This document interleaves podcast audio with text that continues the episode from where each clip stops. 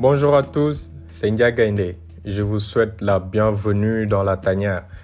Tout d'abord, je tiens à m'excuser platement pour ce long mutisme qui est le résultat de ce qu'est la vie dans son essence, les aléas, et puis voilà. Car mine de rien, une communauté s'était créée autour de ces podcasts. Donc, dommage que tout s'est arrêté brusquement et si longtemps. Nous ne rentrerons pas dans les détails du pourquoi et du comment de l'arrêt dans cet épisode parce que ce n'est pas le propos, mais aussi parce que j'ai un plan. Même si j'hésite toujours, sachant que je suis quelqu'un de très pudique, j'ai toujours du mal avec l'idée de partager mon intimité avec des inconnus. Mais en réalité, si vous me suivez depuis un moment, c'est que techniquement, vous n'êtes plus des inconnus pour moi. Et ça, c'est très important. Du coup, ces expériences dures par lesquelles je suis passé récemment et bien dans une série d'épisodes, je vais vous les partager avec pour seul but de permettre à ceux qui m'écoutent, à vous, d'apprendre à relativiser, de vous pousser aussi, de vous motiver, car on en a tous besoin en réalité. Et le fait de savoir qu'une personne a vécu pire que vous, essayez quand même relever pour prendre les choses en main, pour prendre les bonnes décisions, eh bien, ça ne peut que vous piquer, piquer votre orgueil, orgueilleux que vous êtes. Donc, c'est de trouver comment vous partager ces expériences en me protégeant le plus possible, en protégeant ma vie privée et celle de mes proches et celle des personnes concernées par ces événements de près et de loin. Et on lancera, Inch'Allah, une belle série de podcasts qui, je pense, sera très instructive sur euh, l'humain, sur la résilience, car c'est le maître mot. C'est grâce à ça que aujourd'hui je suis debout, grâce à la résilience.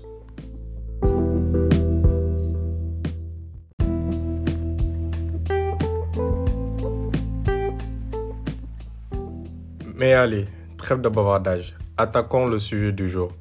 Juste avant, je tiens à préciser que, faute de mon inactivité, encore les retombées, j'ai perdu l'accès à ma chaîne sur Apple Podcasts. Et les podcasts qui étaient dessus ne sont plus disponibles. Alors qu'on les voit quand on entre, mais on ne peut pas les jouer. C'est compliqué. Alors j'essaie toujours de trouver une solution à ça, mais disons que d'ici que ce soit réglé, un nouveau channel sera créé. Et donc oui, ceux qui étaient abonnés à l'ancienne n'ont pas de veine, car à part qu'ils fassent partie de ma communauté sur les réseaux sociaux, ce sera compliqué de trouver mes nouvelles productions. Et je suis triste pour eux, car je vous assure que le niveau sera updaté. Mais de ouf.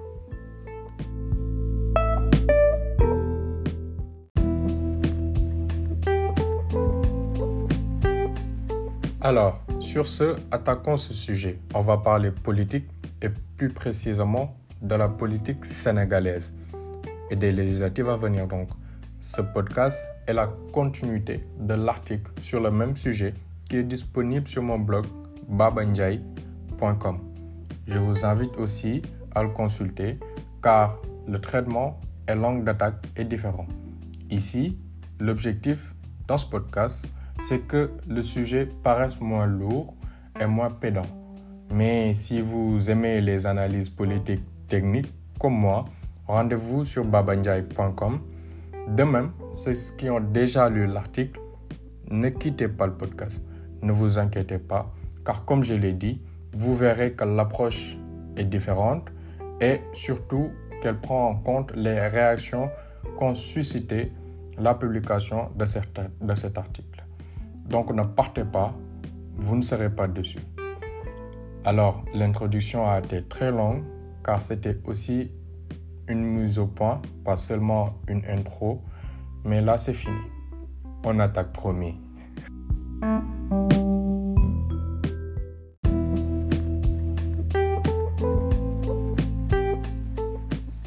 Nos politiques ne nous respectent pas. J'avoue, ce titre est très accrocheur. Mais je vous le promets, je n'ai pas choisi ce titre juste pour vous faire cliquer. C'est vraiment le fond de ma pensée et je l'explique tout au long de ce podcast. Commençons. D'abord, il faut savoir qu'il y a des sujets très importants qui rythment le quotidien du pays depuis un moment. Et le plus urgent, c'est certainement cette déferlante de violence qui s'est abattue sur notre pays et plus précisément à Dakar depuis un petit moment. Ce qu'on constate, c'est qu'à l'approche de chaque élection, que ce soit législative, présidentielle ou j'en passe, c'est la même chose. Où est la raison? Question ouverte. Mais ce qui est sûr et certain, c'est que nous ne nous sentons plus en sécurité parce que nous ne sommes plus en sécurité. Peu importe d'où l'on vient, car les biais et les motifs de ces crimes odieux qui se passent sont tellement divers qu'on se dit qu'on n'a pas en réalité les moyens de se protéger. Tout peut arriver à tout moment. Mais plus loin encore, je tiens aussi à présenter mes condoléances aux familles des 11 bébés morts par incendie à l'hôpital de Tirawan. Je pense que c'est tout un sujet et je vais revenir la négligence aujourd'hui dans nos hôpitaux. On a eu le cas à Louga il n'y a pas très longtemps de la dame qui a perdu la vie à cause d'une négligence du personnel hospitalier. C'est tout un sujet. Mais en tout cas, toutes mes condoléances à ces familles. Mais allons beaucoup plus loin de notre petit nombril, car le contexte géopolitique mondial devient de plus en plus inquiétant, donnant une perspective assez floue de ce que sera le monde de demain. Pas besoin de vous faire la genèse de ce qu'est la guerre en Ukraine, mais en tout cas, ce que nous devons d'ores et déjà comprendre, c'est qu'il ne s'agit pas là, concernant cette guerre, d'une opposition entre deux pays, mais bien d'une opposition entre deux blocs, comme lors des grandes guerres. Aujourd'hui, la Russie, assez seule, oui, mais avec des alliés quand même, fait face à l'OTAN en réalité, et pas seulement à l'Ukraine. Et la raison justement de cette guerre, c'est que l'Ukraine veut se rapprocher de l'OTAN.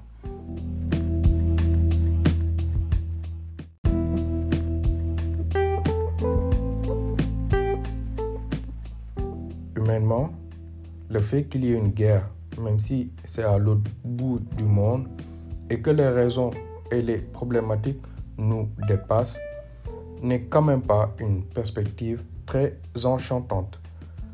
Mais nous allons nous rendre compte que ça nous concerne, car économiquement, nous faisons les frais de ce qui se passe à cet autre bout du monde. Car quand bien même ce conflit s'éternise à son échelle ukraino-russe, les retombées économiques sont réelles et se font ressentir dès maintenant dans le panier de la ménagère. Vous n'êtes pas sans savoir que la Russie est un grand producteur de gaz, tandis que l'Ukraine est un grand producteur de blé. Et à ma connaissance, l'Ukraine fait même partie des principaux exportateurs de blé au Sénégal. Comment pourrions-nous ne pas être touchés comme tout le monde? Je vous donne un exemple. La bourse, sachant que c'est le meilleur baromètre pour chiffrer et imager ces dérèglements économiques. En l'état, nous pouvons d'ores et déjà mettre le doigt sur la hausse historique du dollar, touchant le plus petit des commerçants car impactant directement la fret par rapport. Donc, si vous êtes commerçant aujourd'hui ou que vous avez dans votre entourage des commerçants, ils vous diront clairement qu'ils sont dans de sales draps. Parce que pour faire venir des bagages, c'est plus cher et c'est plus compliqué. De même, la hausse du prix du carburant, la chute des actions dans des secteurs jusque-là fortes en termes d'indices boursiers ces derniers temps tels que la tech ou la crypto-monnaie en déphasage avec une hausse des actions dans des secteurs habitués à décliner comme les énergies. Bref, tout ça pour dire qu'il y a aujourd'hui des sujets plus importants que celui qui anime nos médias locaux à longueur de journée. Nos problématiques qui sont plus à même de nous impacter réellement dans notre quotidien ne sont pas ceux que nos médias nous proposent à l'antenne. Mais au lieu de nous mettre au parfum, de nous updater sur l'évolution de ces problématiques, la presse sénégalaise est concentrée sur les élections législatives en vue. Loin de moi la sottise de penser que ces scrutins ne sont pas importants et peuvent être déterminants sur l'avenir de notre pays. Mais ce n'est juste pas la priorité d'aujourd'hui. Ou en tout cas, pas au point d'en faire le sujet d'actualité numéro un devant l'insécurité ou la famine qui nous guette. Donc oui, paradoxal par rapport au titre même de cet article. Tout ce que je viens de dire. Mais oui, c'est un paradoxe de vous parler d'un sujet justement pour vous dire qu'il faut moins en parler. Mais suivez-moi, suivez mon raisonnement, je vous amène en profondeur avec une loupe. Nous allons comprendre pourquoi le débat politique sénégalais est tellement bas et qu'il ne mérite pas autant d'attention. Je pense même que nous devrions sincèrement laisser ces choses basses mourir de leur propre bassesse.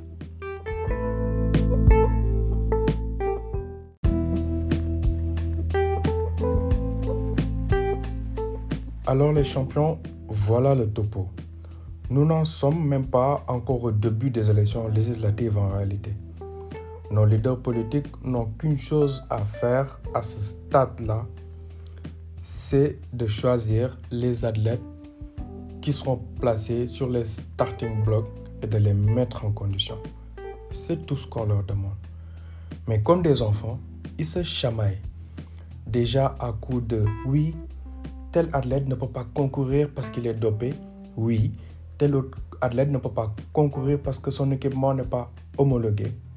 Oui, telle équipe doit être disqualifiée. Que ça? Que ça? On dirait vraiment des gamins dans une cour d'école. C'est dur de dire ça comme ça, mais c'est l'image qui me vient en tête.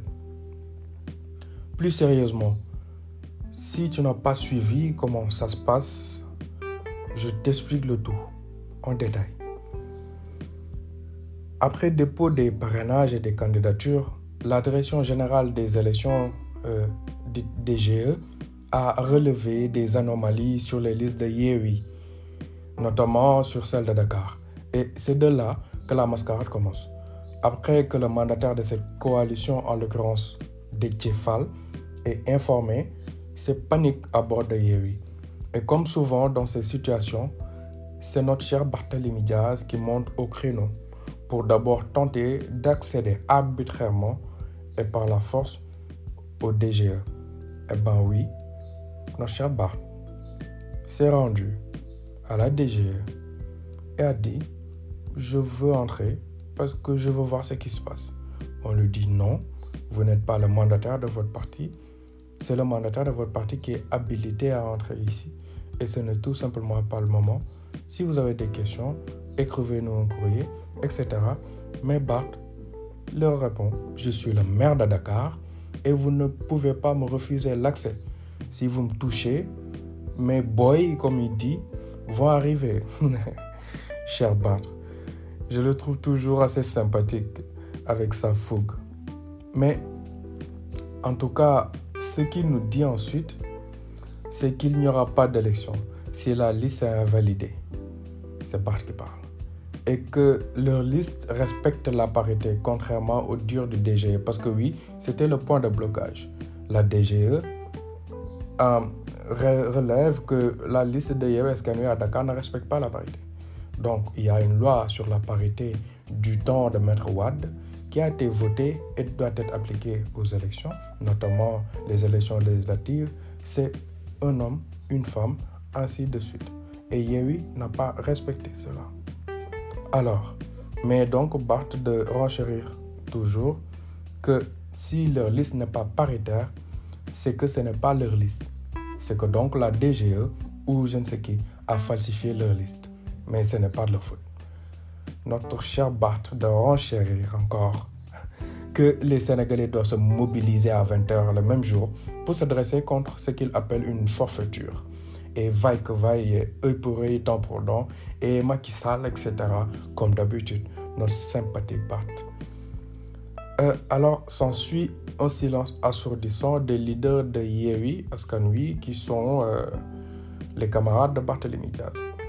Ils vont finalement sortir de leur grotte deux jours après, si ma mémoire ne me trompe pas, pour en réalité démentir de manière à peine déguisée que Bart a dit plus tôt à la personne de Ousmane Sonko qui nous donne une autre version qui nous fait tout simplement comprendre que primo, ils ont eu tous les mal du monde à établir une liste. Cette liste à cause d'une guerre d'ego, car oui, Yewi Askanui est une coalition qui a d'autres coalitions qui se sont greffées. Voilà, je ne sais pas si on se comprend, mais notamment la coalition Wallou, qui est une coalition qui récemment s'est allié à la liste de Yewi pour attaquer les élections législatives. Donc le problème de fond, c'était que Wallou voulait euh, présenter un homme parce qu'ils avaient sur la liste de Dakar notamment et euh, Yewi voulait qu'il présente une femme. Donc tiraillement, guerre de positionnement, guerre d'ego et finalement Wallou a eu gain de cause. Mais donc il fallait changer ce qu'ils avaient établi au préalable au niveau de Yewi. Et ceci étant, Bart serait désavantagé car Bart a choisi des hommes forts à qui il fait confiance, des hommes avec euh, un petit H, donc à qui il fait confiance, pour l'aider à gagner à Dakar donc lui demander d'enlever un de ses hommes pour amener non seulement une femme, mais qui n'est pas de la même coalition, Bart a refusé. Et tiraillement, sur tiraillement, finalement, ils ont désiré de transiger. Ousmane Sonko qui nous dit qu'il a sommé tout simplement Bart à accepter cela, sinon lui prendrait la responsabilité d'enlever un de ses hommes. Alors, Jusque-là, c'est intéressant, mais ça va devenir encore plus intéressant.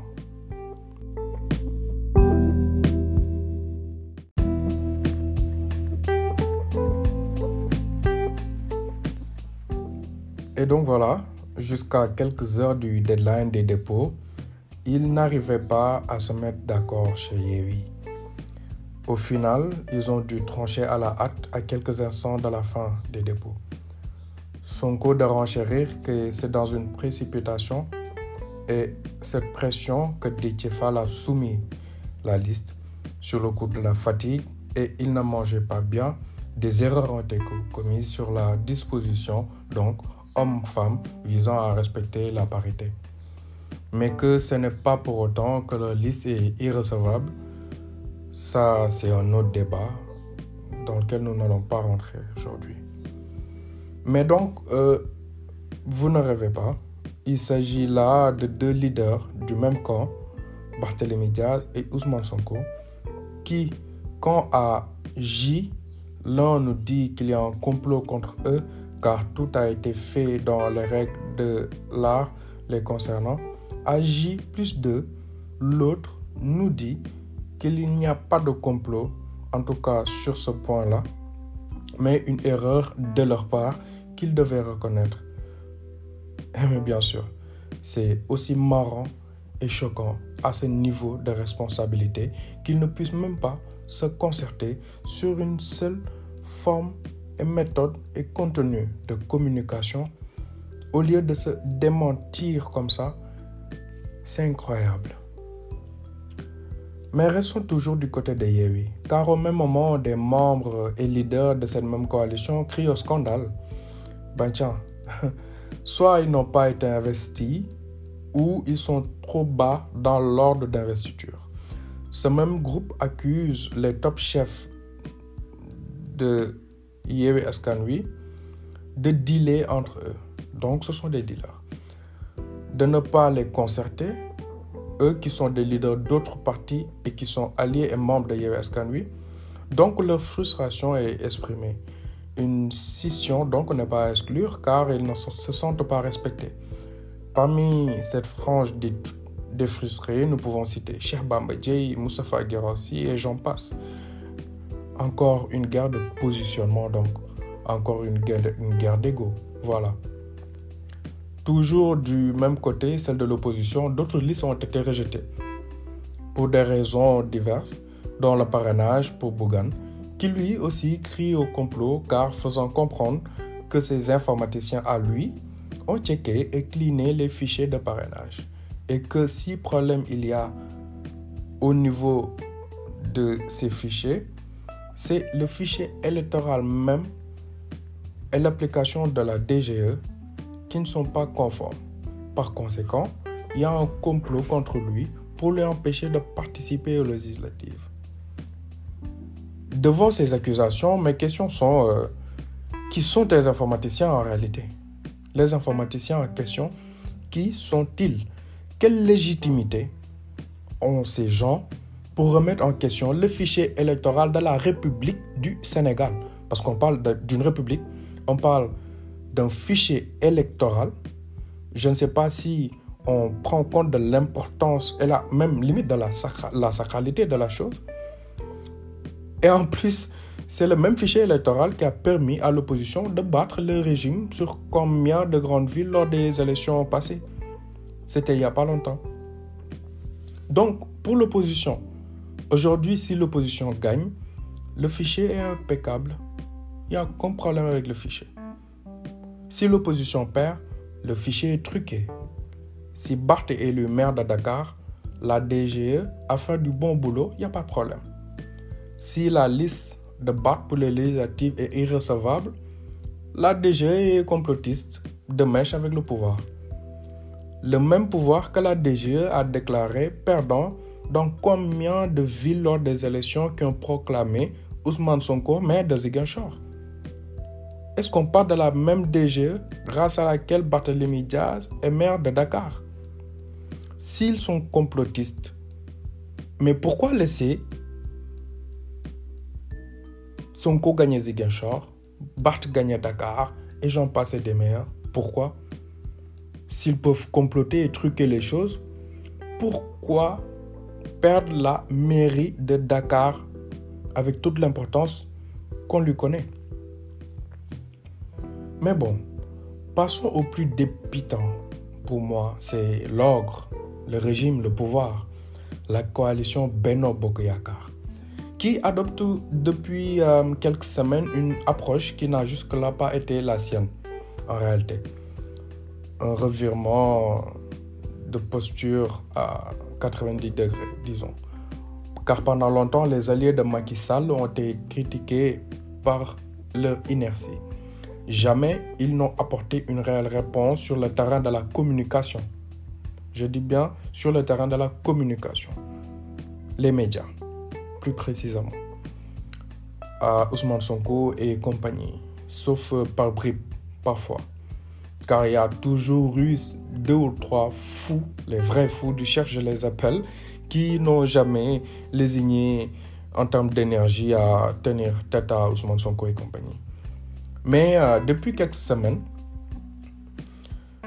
nous pouvons remarquer un changement de stratégie de communication. Ils ont troqué leur mutisme légendaire contre une surcommunication. Ils échangent coup pour coup face à l'opposition. C'est bien dans l'esprit, mais pas dans la forme. Un vrai mauvais remake du match Égypte-Sénégal. C'est vraiment du harta harta, mais très maladroit. Je pense que ce sont eux qui ont les lasers. Mais en tout cas, Benno programme un point de presse dès que Sonko ou Yewi en programme Et systématiquement après cesse de Sonko.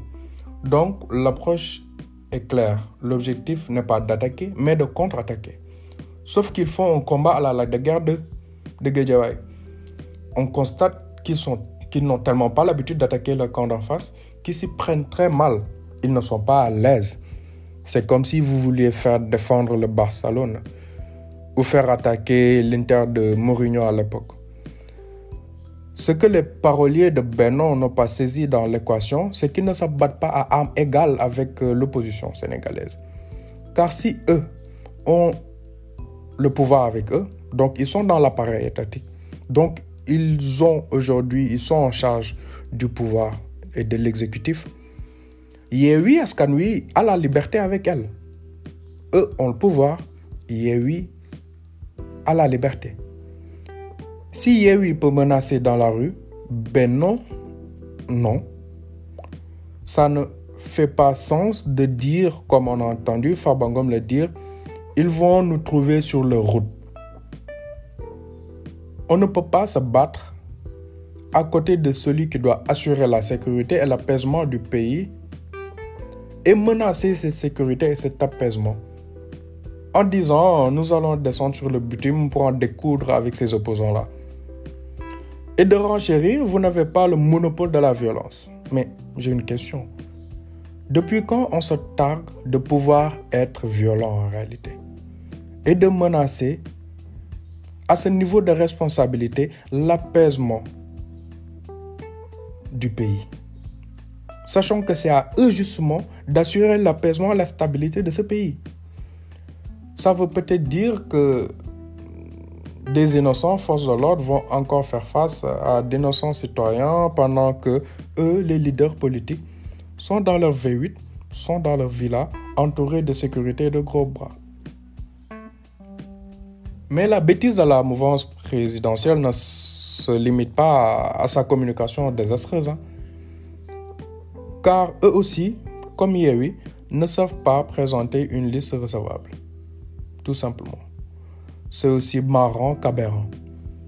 Benon n'a trouvé rien de mieux à faire que de présenter un fichier de parrainage excédant le maximum requis par la DGE. Je vous explique. Parce que là, c'est lunaire. Comprenons que quand bien même un parti politique peut réunir une infinité de parrainages, car aujourd'hui, APR et Benon, ils sont au pouvoir, ils ont l'appareil, ils ont une force financière et de mobilisation. Donc le parrainage, ce n'est pas le problème. Mais la DGE derrière souhaite recevoir un nombre précis de parrainage avec une marge d'erreur de 0,98 si je ne me trompe pas. Vers ou plus, euh, plus ou moins l'infini en tout cas. Les fous du chef, eux, n'ont rien trouvé de mieux à faire que de présenter donc un fichier avec une ligne en trop, avec un parrainage en trop dépassant la limite fixée par... Euh, c'est incroyable. Alors même que Malik Gako a été interdit d'élection en 2019, euh, lors des élections présidentielles, sa liste de parrainage a été rejetée, non pas parce qu'il n'avait pas assez de parrainage ou que les fiches qu'il avait collectées n'étaient pas recevables, mais parce qu'il y en avait trop. Donc il y a une jurisprudence. Et puisque l'oiseau qui s'est brûlé à la fesse veut que l'autre oiseau ait la même mésaventure, un problème Wolof que j'ai traduit de manière voilà. Les opposants ont fait fi des erreurs euh, qu'ils ont commises. Ils n'ont pas plus de leurs erreurs, naturellement. Mais ils pointent du doigt les erreurs de Benoît. Et c'est de bonne guerre. Hein. Car ça fait un peu oublier un peu leurs bêtises à eux et son code d'aller plus loin en demandant une mobilisation de 200 000 jeunes, plus de 200 000 jeunes pour aller déloger le président de la République. Son adresse est le palais si sa coalition passe. et c'est là que moi je suis pas à l'aise. Quand on parle des jeunes, encore les jeunes, faire descendre des jeunes dans la rue, encore des émeutes encore de la répression, encore du sang. Apparemment, c'est tout ce qu'ils veulent, nos politiques. Cette perspective, elle est dégoûtante. Je ne comprendrai jamais comment un homme avec toute sa conscience peut être à l'origine d'appels de ce type, sachant que les pertes que cela peut engendrer sont, voilà,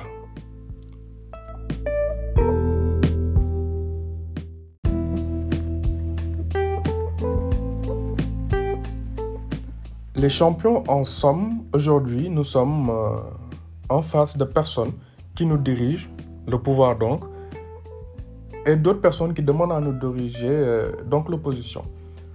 Nous sommes face à un petit groupe de Sénégalais, parce que les politiciens, eux tous, mis euh, bout à bout, quel est le pourcentage de Sénégalais qu'ils représentent? Une infime minorité. Une infime minorité. Mais ils nous demandent à tous, nous la grande majorité, l'écrasante majorité des Sénégalais, de leur faire confiance pour driver la destinée de chacun d'entre nous, de régler nos problèmes, de développer notre pays, de nous rendre heureux, nous protéger de l'insécurité, nous couver si demain il y a une guerre qui éclate. Ils nous demandent de leur confier nos vies, en fait, nos enfants, nos biens, nos futurs, notre santé, notre éducation, nos ventres. Pendant qu'ils prétendent pouvoir manager tout un pays, une nation, une armée, mais ils ne peuvent même pas s'accorder dans leur petit groupuscule là, euh, dominé par des mâles alpha. C'est comme ça que je vois la chose en tout cas. Ils ne peuvent même pas s'entendre en fait pour laisser place à plus de femmes ou assez de femmes ou ordonner correctement ces listes qui doivent être paritaires. Pendant ce temps, ces mêmes gens, dans leur propre tanière, euh, ils sont toujours dans des guerres de positionnement et d'ego. À tel point qu'ils ne peuvent pas s'accorder sur qui est dans la liste, à quelle position. Et au même moment, de l'autre côté, ils ne peuvent pas rendre un fichier techniquement clean. Et de l'autre côté encore, on ne sait pas compter on ne sait pas différencier 27 et 28. Je me suis dit en souriant, peut-être que si c'était un tableur Excel, ils ont, euh, voilà, ils se sont dit euh, le titre là, ça fait partie du décompte. Bref, non, mais sérieusement quoi. Rendre un fichier avec un bon nombre, faire un total, savoir quel est le nombre que tu as. Je veux dire, un enfant de 16 ans qui fait des cours d'informatique, il peut faire ça.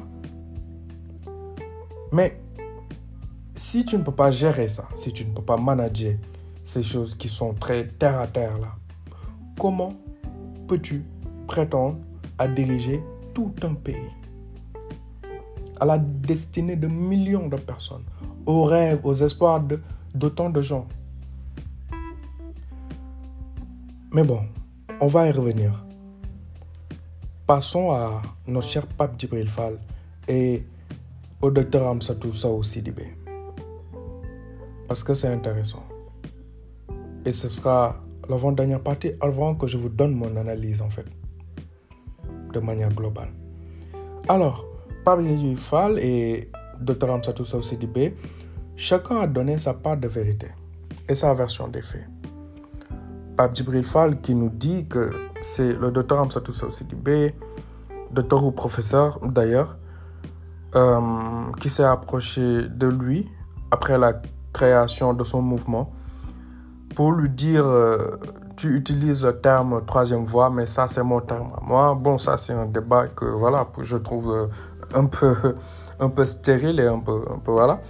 Mais que finalement, ils se sont dit, bon, finalement, euh, qu'ils vont travailler ensemble, se coaliser pour aller vers les élections législatives.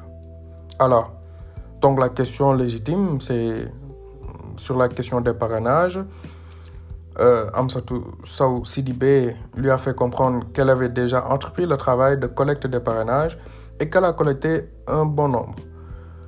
Pas Djibril de lui demander de lui remettre ces parrainages-là pour qu'il travaille et qu'il intègre ça un peu à, leur fichier, etc., pour qu'il puisse présenter la chose.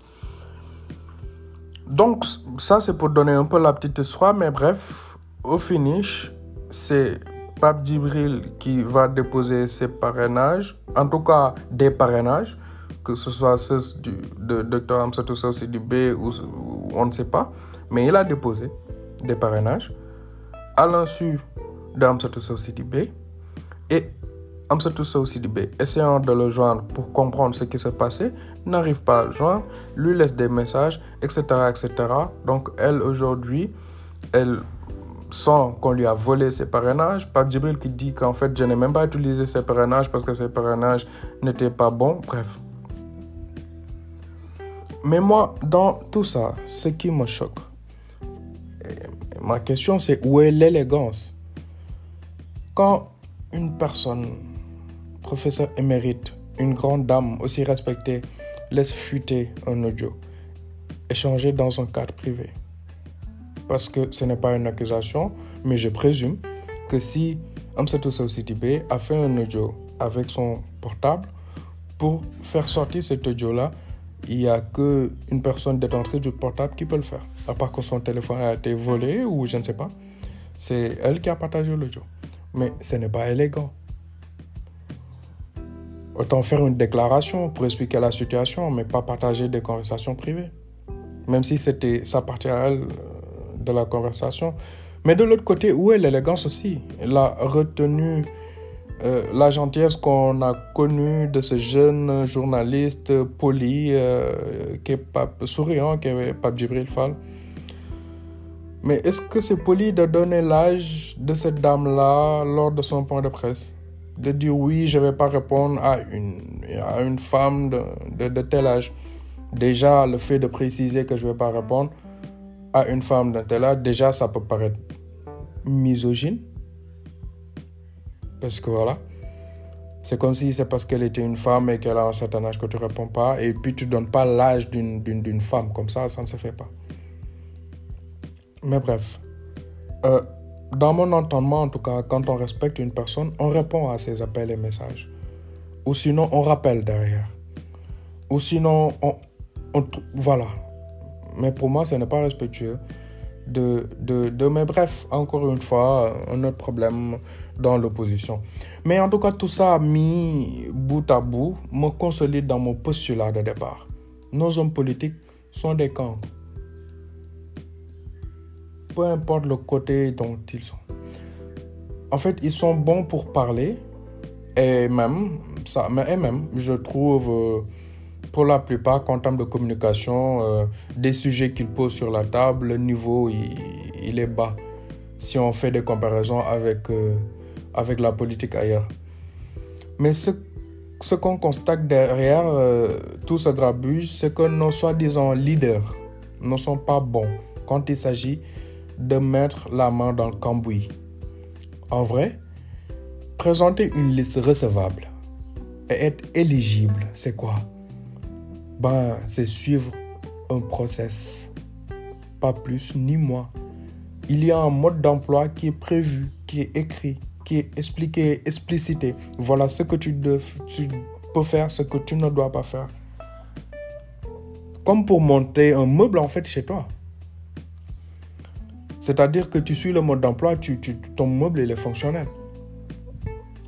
Mais non, même poursuivre un processus qui est censé être familier, qui est censé être une histoire d'enfant pour eux parce que c'est quand même, ça fait partie de leur job et de leur quotidien, puis etc. Même ça, ils ne peuvent pas le faire en fait, ils en sont incapables. Après moi, je ne jette pas la propre sur nos politiques, pensant qu'ils doivent être parfaits. D'ailleurs, qui suis-je pour juger? Mais nous avons tous un droit à l'erreur, c'est sûr, un droit à être faillible, oui, c'est sûr. Mais c'est justement l'intérêt des paliers de validation et des processus de validation. Dans tout bon cadre de travail sérieux, il doit y avoir des paliers de validation. Et plus les paliers de validation sont solides et nombreuses, plus la marge d'erreur s'annule. Parce que ce qui t'échappe n'échappera peut-être pas à trois personnes.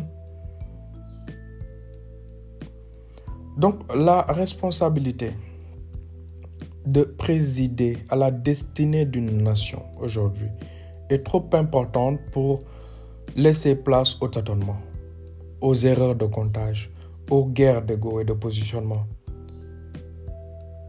De ce fait, notre classe politique, dans sa globalité, a le devoir, opposition comme pouvoir, doit être plus sérieuse en fait, doit être plus respectueuse en fait de ce qu'est le Sénégal. L'homme politique sénégalais doit lever les yeux et regarder comment la politique est faite ailleurs. En 2022, être un politicien, partout ailleurs dans le monde, ce n'est pas dire venez, on va sortir le président du palais ou je vais réprimer quiconque s'adresse contre moi. Non, non, non. Ce niveau est dépassé. Nous sommes en 2022 et être un homme politique en 2022, c'est d'abord et surtout être force de proposition. Travailler à comprendre les problématiques des populations et ensuite trouver des solutions qui, qu'on soit opposant ou au pouvoir, peuvent être soumises à l'hémicycle. C'est maîtriser des sujets, c'est de pouvoir parler de chiffres, c'est de pouvoir parler de chômage, combien d'écoles il y a dans telle localité, quel système scolaire il faut implémenter, comment régler le problème dans les hôpitaux? Il y a la famine dans tel village, comment on va faire pour régler ça? Parler aujourd'hui pourquoi ne pas implémenter les RSA au Sénégal? Voilà là où nous, attendons nos politiciens. Mais aujourd'hui, ils sont toujours à ce niveau-là de un tel a commis un viol, un tel a commis un vol. Votre vie privée ne nous intéresse aucunement. Vous n'êtes pas le nombril du monde, même pas de ce petit pays qu'est le Sénégal. Et le Sénégal est tellement plus important que vous. Tellement plus important.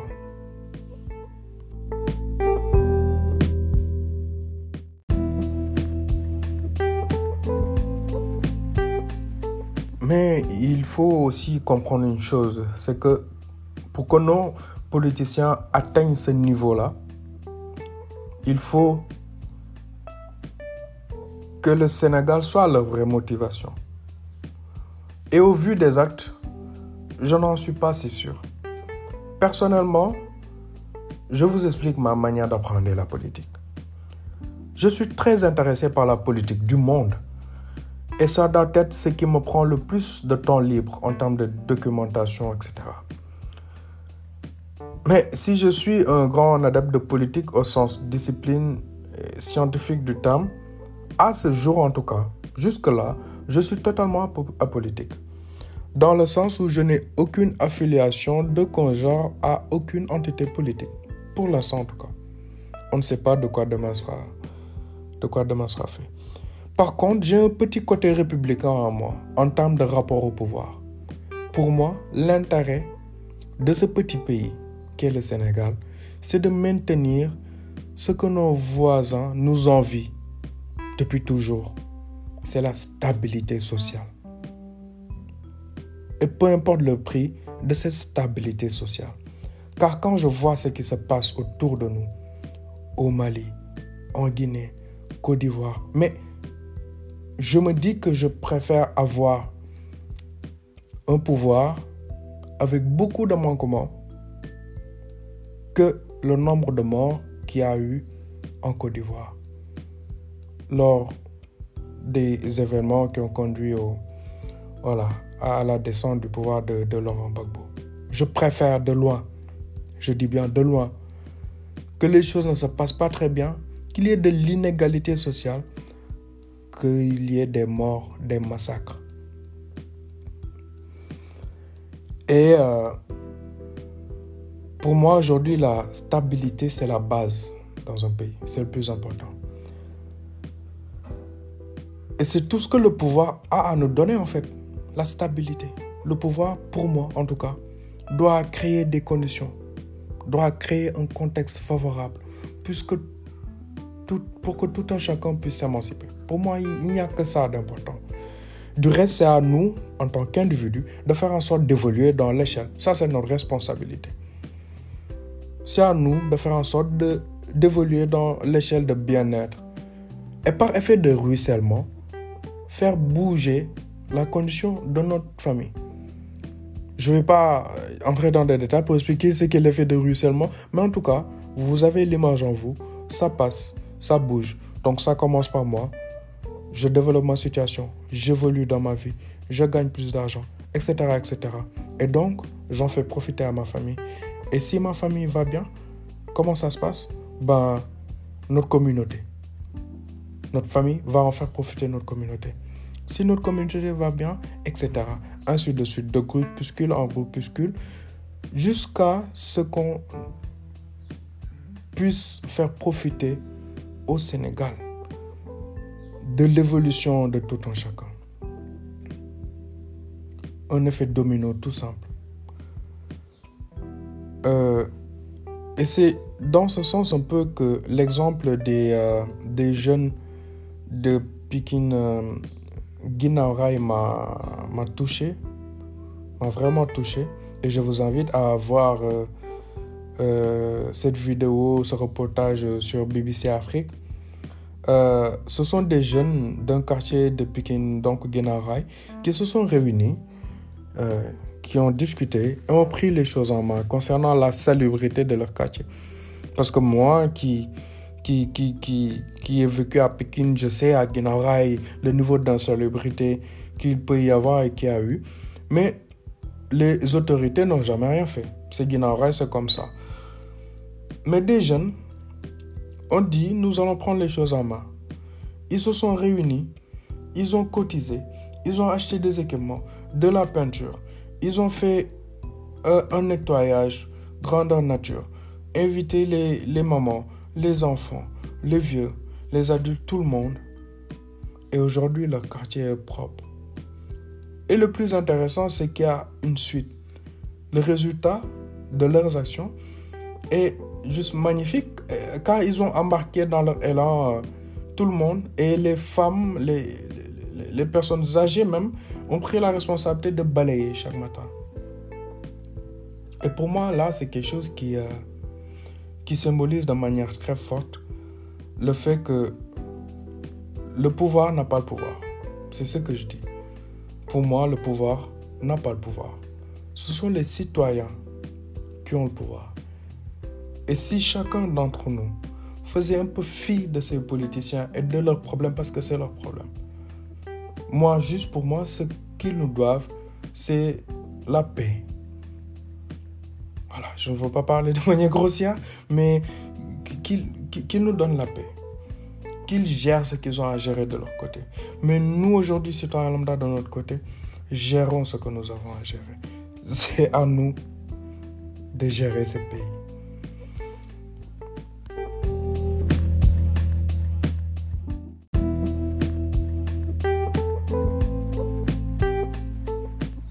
Alors, nous sommes arrivés à la fin de ce podcast. Malheureusement, oui, déjà. Aussi passionnant que ça a dû être, en tout cas pour moi. J'espère que ça a été pour vous. Et bien sûr, durant ce podcast, certainement, je n'ai rien maîtrisé par le timbre de ma voix, par ma respiration, etc. Et c'est normal, car c'est le sujet qui ne prête pas à la retenue c'est le Sénégal. Et euh, j'ai parfois un peu l'impression que nos politiques ne voient pas en fait l'importance de ce pays et l'avenir de ce pays comme, comme ils devraient. Et ça m'aime un peu, et raison pour laquelle, dans le style, je n'ai pas été orthodoxe du tout, je n'ai rien respecté. Mais euh, c'en est que plus passionnant et plus naturel. J'espère en tout cas que ce sujet vous a intéressé je vous invite à venir vers mes pages sur les réseaux, sur Instagram notamment, The Ndiaye Gainde, donc TH The Ndiaye Gainde, pour échanger. Je suis ouvert à vos messages, rien n'est fermé et je suis très heureux que vous m'ayez écouté et de vous avoir accueilli dans la tanière.